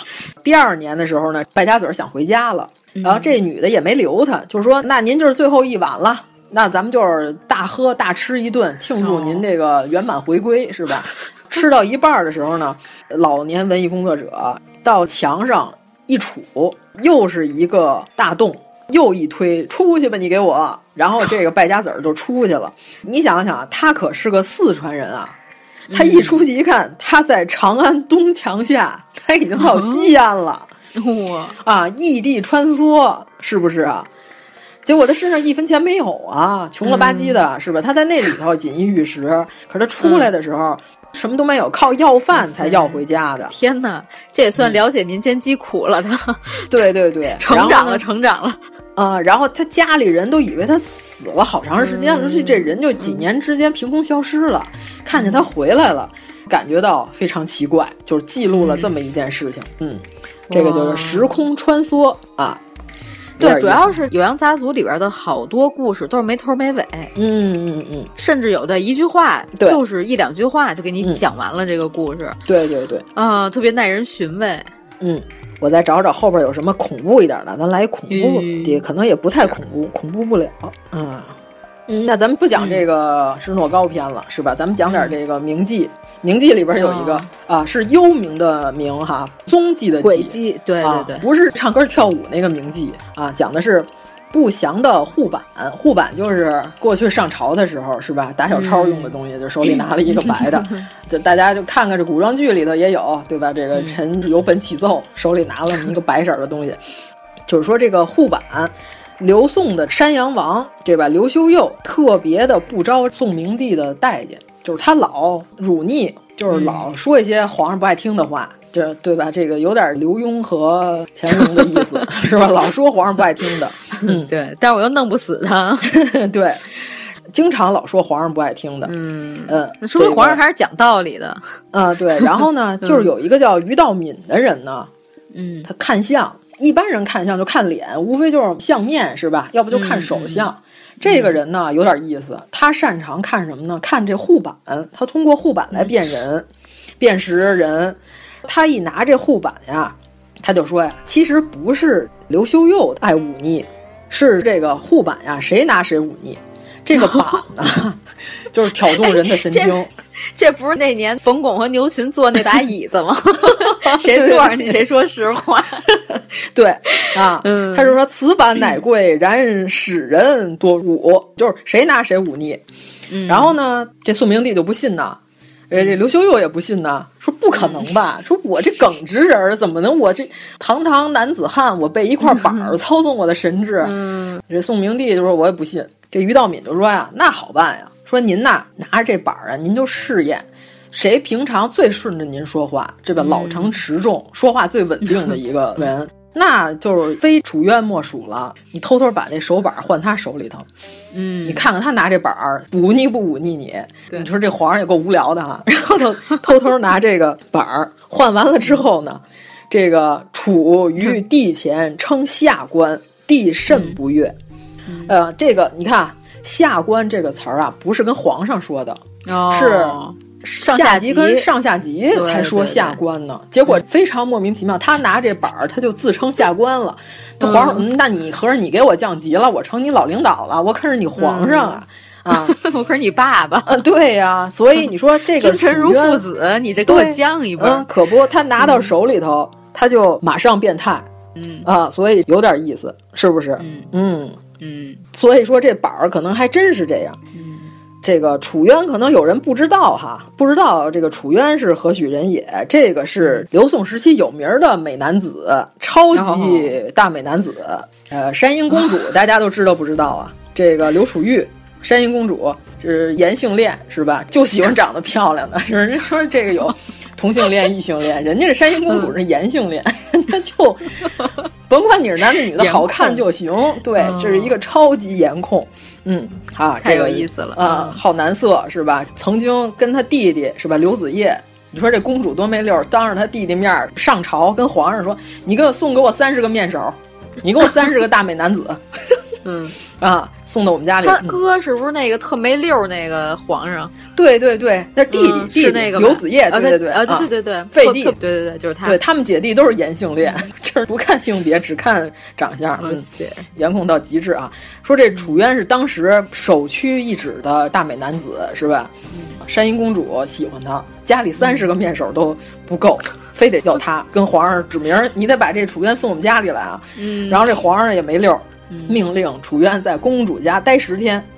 公主心想：我这我天天跟你眉来眼去，总有一天我能得手吧？你在我们家待十天，你还能不就范？不可能！我跟你说，啊，我也是个大美人儿，是吧？嗯。然后呢，楚渊不为所动，在他们家待十天，啥事儿没发生。虽然我没什么才德，是吧？我这人是一个老成持重的人儿，但是呢，我我也不干这淫乱的事情。虽然你们家很乱，但是我不能参加到其中。对对对对对，嗯，对，这十天就没发生任何事情。但是啊，这个故事啊，史书上是这样写：说楚渊啊，大丈夫是吧？嗯嗯，好男子。这公主强行想办你都没办成，真是坐怀不乱。嗯，但是啊，转折了，转折了。楚渊在他们家这十天里，和山阴公主的驸马成为了好朋友。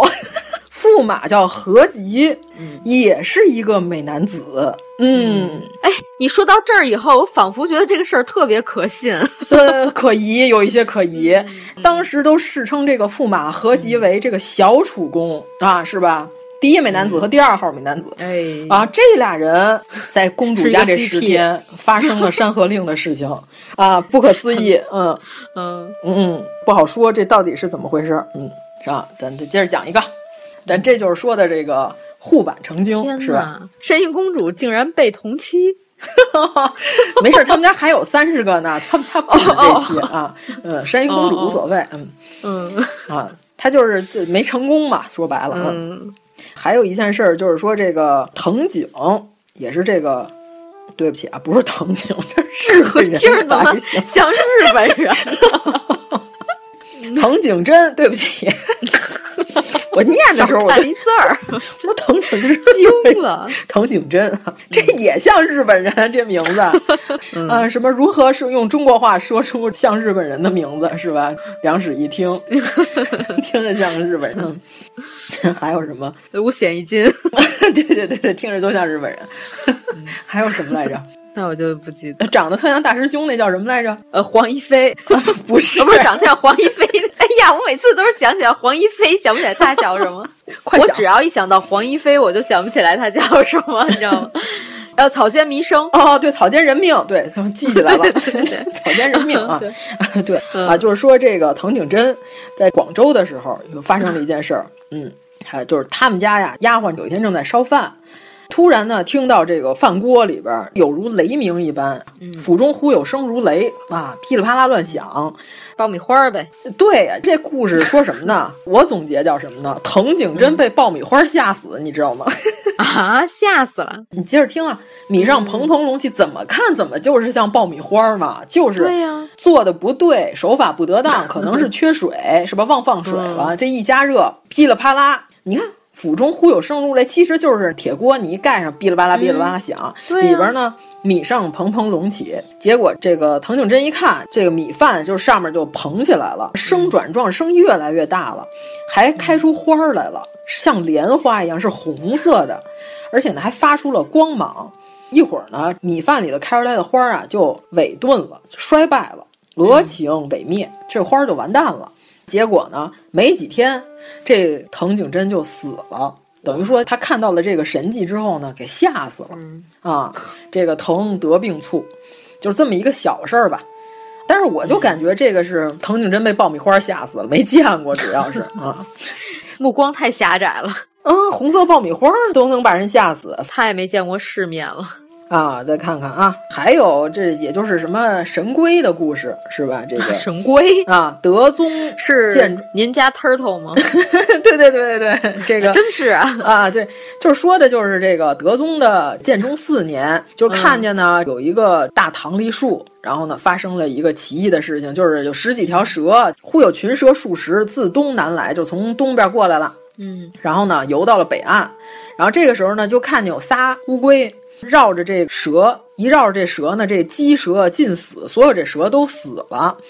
再拿过这蛇一看呢，这个蛇肚子上呢，就按说应该乌龟怕蛇是吧？结果这乌龟不但不怕蛇呢，这蛇一挨着这乌龟就死了。再一看呢，这蛇啊，这肚子上头啊各有创伤，嗯，就跟被这个箭射中了似的。这刺史一看这是神龟啊，就把这个三个神龟。供奉给了皇上啊，奉三龟来献，跟皇上说，从此以后这就是您家的 turtle。对对对，这就是您家 turtle。哎呀，这三个龟叫什么呢？叫达芬奇，对，有一个一个姓达，叫达芬奇啊，一个姓米，叫米开朗基罗，朗基罗，还有一个姓拉，叫拉拉，什么玩意儿？您家 turtle 可还行？哎呦喂，嗯嗯。外国的谐音梗，对对，我们连这外国人都不放过，嗯嗯。哎呀，我再看看啊，就完了是吗？对，就是一小故事，就是都是非常小的故事啊。嗯，它这个就有点像现在每天你订阅的公众号什么的，给你推送一条消息或者新闻或者一条公号文什么的这种。对对对对对，可不吗？嗯，每日娱乐呀，可不啊。咱们再说一个啊，这长白山。清河耸立，半丈高，不是长白山呐！呀，这么胡接呢！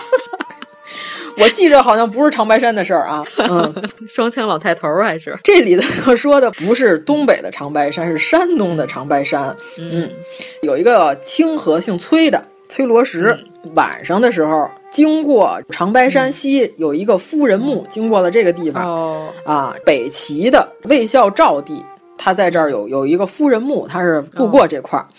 啊，夜惊于此，大半夜的，你说大半夜不好好住店是吧？非得要走坟地，这不是活该吗？啊，啊这个走着走着，突然看前面呢，朱门粉壁啊，楼台相望，这就根本就不太正常啊！他竟然呢，竟然敢跟着，你知道吗？这是最不合理的，这就跟唐僧非要去化缘似的，可不。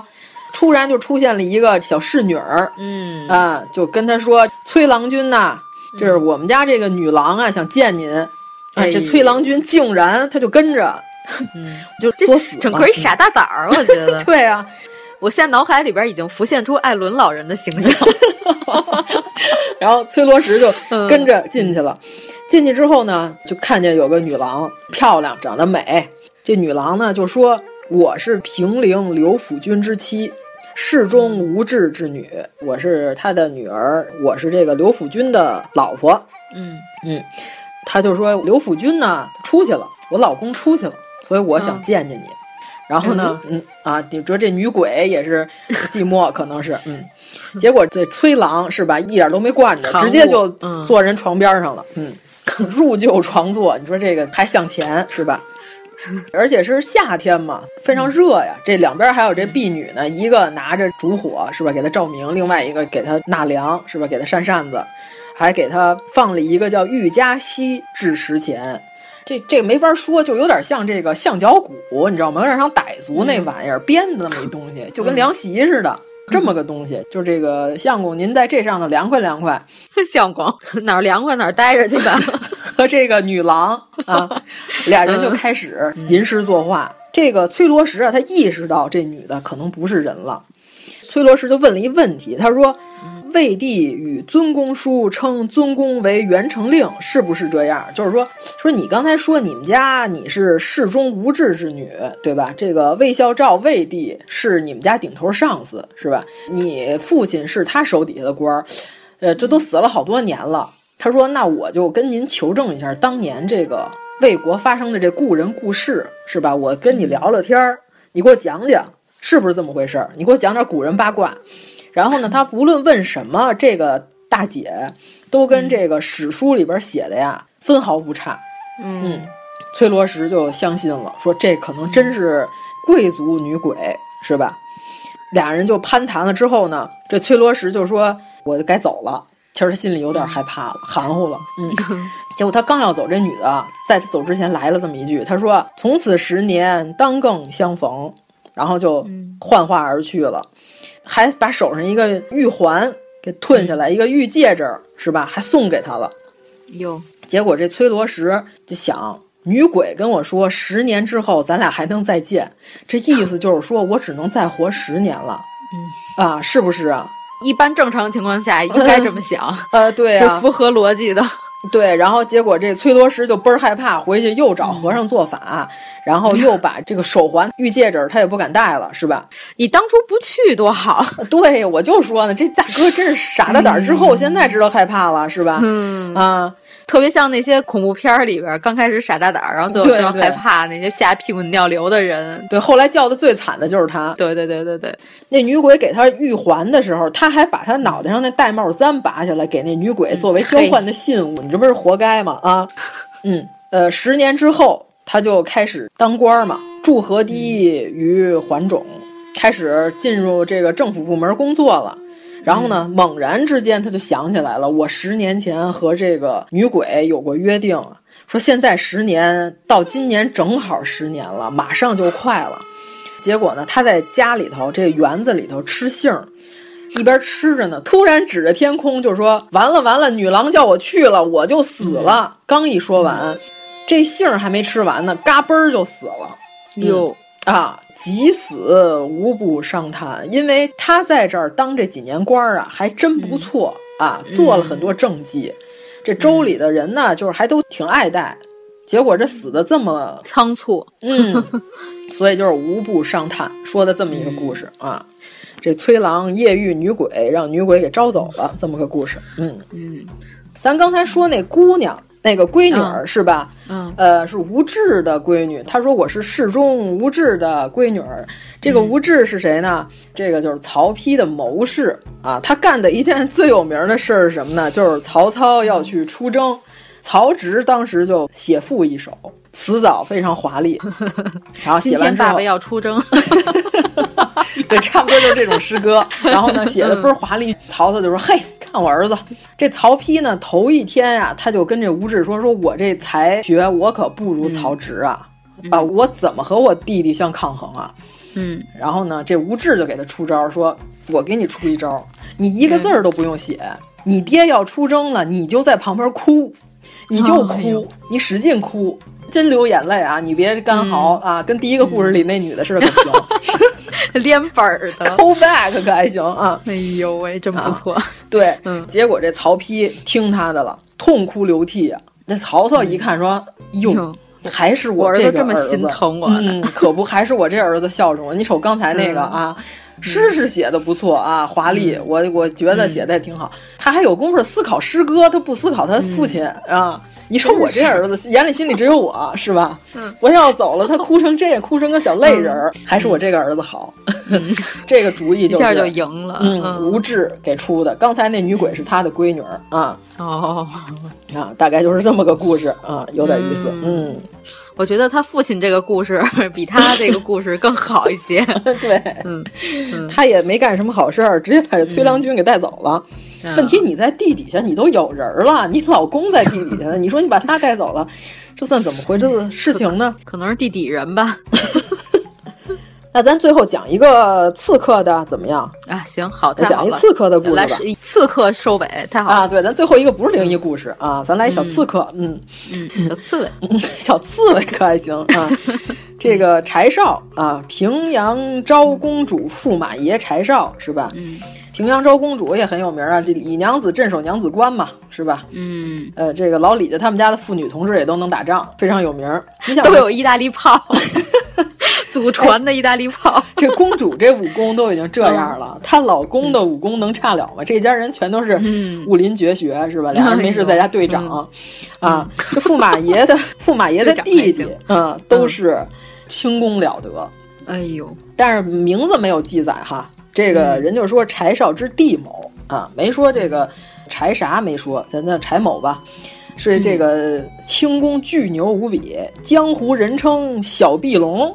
不是老壁灯是吧？这是小壁龙，墙壁的壁啊，龙凤的龙是什么呢？这在墙上啊，这个如同游龙飞走是吧？这小壁龙，嗯，小壁虎啊，厉害！他就跟皇上引荐，这驸马爷就说：“你看我这弟弟，嗯，轻功巨棒。嗯、然后呢，太宗呢也挺没溜的。他说：这个你怎么体现他轻功好呢？”嗯，柴少说：“那咱打个赌吧，长孙无忌同志是吧？他那有鞍鞯，就是长孙无忌汽车里边内饰倍儿棒是吧？这个 鞍鞯嘛，马鞍子，那就算 汽车内饰是吧？嗯，对，有道理。他说怎么看我这个弟弟轻功好啊？他能把这长孙无忌的汽车内饰偷走，然后、哦、偷那些当炉啊。长孙无忌说这胡说八道。”我这东西就在我家搁着，你怎么能偷走呢？而且你都提前告诉我你要偷走了，那我警觉性可高了。这个跟美国一样，就有什么阴谋，我都先告诉你。对，我把阴谋昭告告天下。对啊，扔先报无忌啊，令其守备。就是长孙无忌，我告诉你啊，我这下个星期礼拜三我到你家偷去，你准备好了，我要去了。我这个弟弟在偷盗这方面，他绝不是个弟弟。长孙无忌说：“你都告诉我哪天了，那我更不能让你偷走了。嗯、我说汽车内饰胡说八道，你能偷走？然后当天我就派一个加强连的人，我就看着我这汽车，是吧？嗯啊，然后结果呢，当天晚上就看见一个东西从他们家扑扑棱棱飞过去，跟鸟似的东西啊。嗯、这飞进去之后呢，把这个马鞍子拿这小刀一拉，抱起来就飞走了。又说这所有人啊都追不上他。”哇。啊，非常可怕，嗯，就就算成功偷到了，长孙无忌还我们家人这么多人都看不住，然后我觉得这就不算偷了吧，这得算抢了，那就是著名飞贼了，这已经谁都弄不住他。这太宗又打赌，那就是说这个丹阳公主啊，她有一个鎏金的寒枕，看漂亮，镂空的一个特漂亮的一个枕头。平常呢，枕在公主脑袋底下，你能不能把这东西偷出来？你说这皇上多没溜啊！你们家这大公主搁家，你让一男的深更半夜上公主家偷枕头去，简直就是不可思议。这啊，这太宗也是挺没溜的一个人。说那你这小兄弟，你能不能把这东西偷出来啊？我再看看你这个功力。而这公主就说：“枕我脑袋下边，我还能让你偷走？那更不可能了。”然后又告诉公主：“啊，我下礼拜四我上你家偷去。”公主说：“那成，你就来吧。”这半夜的时候呢，这公主啊在那儿睡着呢，而且呢，这枕头就抱她手里头，对吧？就枕她脑袋那儿，就是这么抱着还枕。这公主说：“这就不能让你偷走了吧？”这个时候呢，她就感觉啊，有人朝她脸上撒了点这个土面面，然后呢，她就扑棱了一下。那那我脸上有土，我得起来掸掸呀。就这会儿功夫，举头就没了，抬一抬头，我弄土，再一看，枕头没了啊！举头望明月，低头找不着。对呀、啊，既以他枕，一之而去啊！一就给他偷走了啊！这公主说：“哇塞，这功力可以是吧？嗯、呃，这确实很牛。”嗯。然后为之鼓掌。对呀、啊，你说这太宗，我要是他，我知道有这么个奇人，高低我得给他逮着，给他宰了呀！嗯、开什么玩笑？你取公主枕头跟玩儿似的，那你取我脑袋不也跟玩儿似的吗？真是，这人怎么能留在世上？嗯，这就是说太宗奇之嘛。然后曰什么呢？此人不可处京邑。嗯 你你去外地当官去吧。嗯啊，太宗就说。这人可不能留在京城里啊！赶紧给他外地给他安排大官，好好在外地当官，嗯、别让他进京啊！到时候把我这脑袋偷走可怎么办？抖机灵，抖现了。嗯，对，但是也好啊，这也算讨官的办法，是吧？哦，你想以他的这个武功，只有轻功最棒。呃，这当个草上飞，嗯，宰宰相也够呛，这不当不了什么别的大官，但是呢，因为皇上害怕你，给你封一大官、也不错啊。啊，时人号为碧龙，是吧？小碧龙首年升官升官发财，簪子可还行，穿簪子。别再说这些玩意儿了，什么东西？哎呦喂，我都说不出来出处，你。你还能都给我圆回来？嗯，哎呀，那完了，咱最后一个完了，说不了了，怎么办呀？唐朝吸血鬼还说不说呀？哎呦，哇塞，说吧，烦人，赶紧。最后一个，快点儿，说完完了。嗯，正好，天，唐朝吸血鬼啊，这故事我是留压轴故事。本来我说，哎，我说他最剩剩一啥呀？我得看一眼。我一看，我靠，嗯，最得意的一个作啊，那可不，嗯，呃，这也不是我写的呀啊。呃，说这个菩提寺有一个僧人沙门达多，这个和尚也不是什么手脚干净的人，他呢平常什么呢好这个偷人家坟里的这砖，你想这造坟的砖都是好砖啊，是吧？哦、多发种取砖，偷人家砖，也不是什么好人。嗯，哎，你说他偷人家砖不偷这里的东西也挺奇怪的哈。然后呢，这有一天的时候呢，他这个正。刨这坟偷人家砖呢，发现里边大活人站起来了，嗯、我给他吓够呛，是吧？嗯，这个当时呢，太后和这个明帝都在，就是有人就说：“哇塞，这个坟里头有大活人。”说那怎么回事啊？就去问去呗。就问这人说：“你叫什么呀？”这人说：“我姓崔，我叫崔涵，我字子红。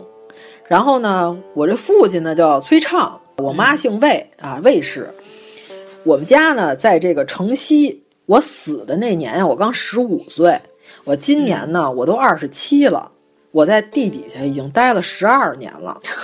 这真正的地底人出现了。啊、对呀、啊，哎，他在地底下没死，还跟活人一样，嗯、是不是有点这个吸血鬼的意思了啊？呃、是吧？你你想为什么呢？还是十二岁的模样，是吧？有、哦、你，你像现在就不是老有这吸血鬼传说，就挖出来这人跟活时候一样，不但没腐烂，嗯、是吧？还能活动。嗯、他就说我在这个地底下呀，什么也不吃，有的时候呢，在地底下我就跟梦游似的，我还能走路。嗯，如似梦中，不慎便了。我也不知道我是醒着还是睡，反正我在地底下我能溜达啊。这个溜达姑娘啊，对我是溜达姑娘，对吧？浅门下陆氏张秀，嗯、就是张秀，你带着圣旨，你去把他爹妈叫来，看看是不是真有这么个孩子，嗯、还是说保不齐可能他就是盗墓贼，和尚挖的时候哟，前辈，嗯。然后他可能骗人，是吧？他我我就是这坟里的死人，哎呦，要免其刑事责任，说有可能是这种逻辑哈，有可能。嗯，然后呢就去找，结果呢就把这个崔涵的爹妈叫来了，就问他们：你们俩有没有个孩子死了呀？然后他们说：我们有啊，我们有个小儿子叫崔涵，十五岁那年死的，年十五而死。然后呢，这个张秀又说了。你儿子今天让人挖出来了，他又活了。皇上让我们来问问。嗯、他爹妈一听就害怕了，说哪有说在地底下死十二年还活了的事儿啊？嗯，马上就改口了，实无此儿，实无此儿，说没这孩子，没这孩子。嗯，然后呢就不承认了啊。嗯、这个唱文经部就马上就害怕了，这个嗯爹就害怕，说我没这儿子，没这儿子。张秀问完了，回去就跟皇上就是。荣禀汇报、就是嗯、啊，就是荣臣禀报，然后就是这还真有这么一对老夫妇，他们家儿子确实是十五岁那年死的，但是呢，他们俩不承认，就是不想认这儿子，因为他们俩有点害怕。嗯，那这崔涵还想回家呀，是吧？崔涵呢，就是刚到他们家家门口说：“父亲母亲，我回来了。”结果就看他爹他妈这个卫士拿着桃汁儿，他父亲呢就拿着刀。就是何方妖孽？就是你不许进来，你不哎，那会儿桃汁儿就已经辟邪的功能了啊。嗯，就汝不须来这个说法啊。嗯，呃，汝不须来，汝非汝父，嗯汝非吾子，棘手速去，可得无殃。就是说我不是你爹，你也不是我儿子，你可别过来啊！你你过来，我就我就弄你，然后手里拿着刀，倍儿害怕，然后哆哆嗦嗦。老太太拿着桃汁儿也害怕，说你你赶紧走啊！你要不走，我们就砍你了，我们就。我们辟邪了，我们辟邪剑谱砍你，然后结果那个害 辟邪剑谱真是砍自己，然后是可不嘛。嗯，崔涵有家不能回啊，嗯啊，这马上就走了。走完了之后呢，嗯、晃晃荡荡、游游荡荡嘛，在人间了。但是呢，他也不怎么吃东西，但是呢，他寒性畏日，他害怕太阳。哎，吸血鬼的这个特色出现了，哦，他害怕太阳啊，嗯，呃，就根本不敢抬头看太阳，就不敢与太阳直视，嗯、对吧？这但是我们也不敢直视太阳。啊，水火会刀晃瞎我们的狗眼，可不，为水火及刀兵之属，就铁器是吧？哎，嗯吸血鬼就怕银器哈，啊，没有，我觉得他这个症状听着像狂犬病。哦，还真有点，但是他在地底下待了十二年，嗯、这狂犬病可有点那什么了。嗯，就是他走在路边呢，累了呢就不走了，呃，嗯、不累呢就是飘飘悠悠慢慢溜达。你想这人有多可怕，是吧？在路边晃晃悠悠，这僵尸鼻祖啊，哦，食人犹未是鬼，就当时人就都说他就是个鬼了。嗯嗯，洛阳就有个卖棺材的人，嗯，他就说说这崔涵呀，后来他都已经走到洛阳了。走到洛阳之后呢，就跟他说，他跟我说，他说什么呢？他说拿柏木做棺材，说我在地底下时候啊，地底下也抓这个鬼，服这个兵役，啊，见人发鬼兵，就是就把人抓走了。如果是柏树做的棺材呢，免于服这些徭役。嗯，他说，但是呢，我们家吧，当时给我做这棺材呀，偷工减料了。桑木做的里子，嗯、柏木做的面儿，所以呢，说这个主兵力呢，就是逮我的时候就说，你这不全是柏木，那你还得跟我们走啊，嗯、我还得抓你服这个地下兵役是吧？嗯、结果呢，就没免我这个服役，说我在地底下待的这十二年也挺惨，在这阳间年轻就死了，下地底下我还得。呃，干这干那，粗歹炮啊，可不下地粗歹炮了啊！当时呢，因为这件事儿传开了之后呢，洛阳城里的柏木的棺材一下就被炒起来了，哦、火了啊，卖的火了啊！嗯、但是我感觉这件事儿可能是这卖棺材的编的，我感觉是啊，哎，有可极能，有可能啊，对对对对，嗯，推销他们家的棺材手段 可比某些微商可强多了 啊！推销他们家的棺材啊，成。那咱们今天这个算讲了一些唐朝的这个事迹、嗯哎、非常非常丰富。嗯，哎，是不是？嗯、咱们这几个故事好像还比较罕见哈，就一般人好像我、嗯、都没有涉猎过。反正咱们就挑几个有点意思的，是吧？嗯嗯，行，咱们也非常胡说。啊，对，就谐音英文谐音梗，真是、哎、真是、嗯、就莫名其妙，成了、啊、一些 turtle 是吗？那那咱们就这集就先这样。嗯短小精干、嗯、啊！那我们下一回给大家 拜一个晚年，在什么玩意儿？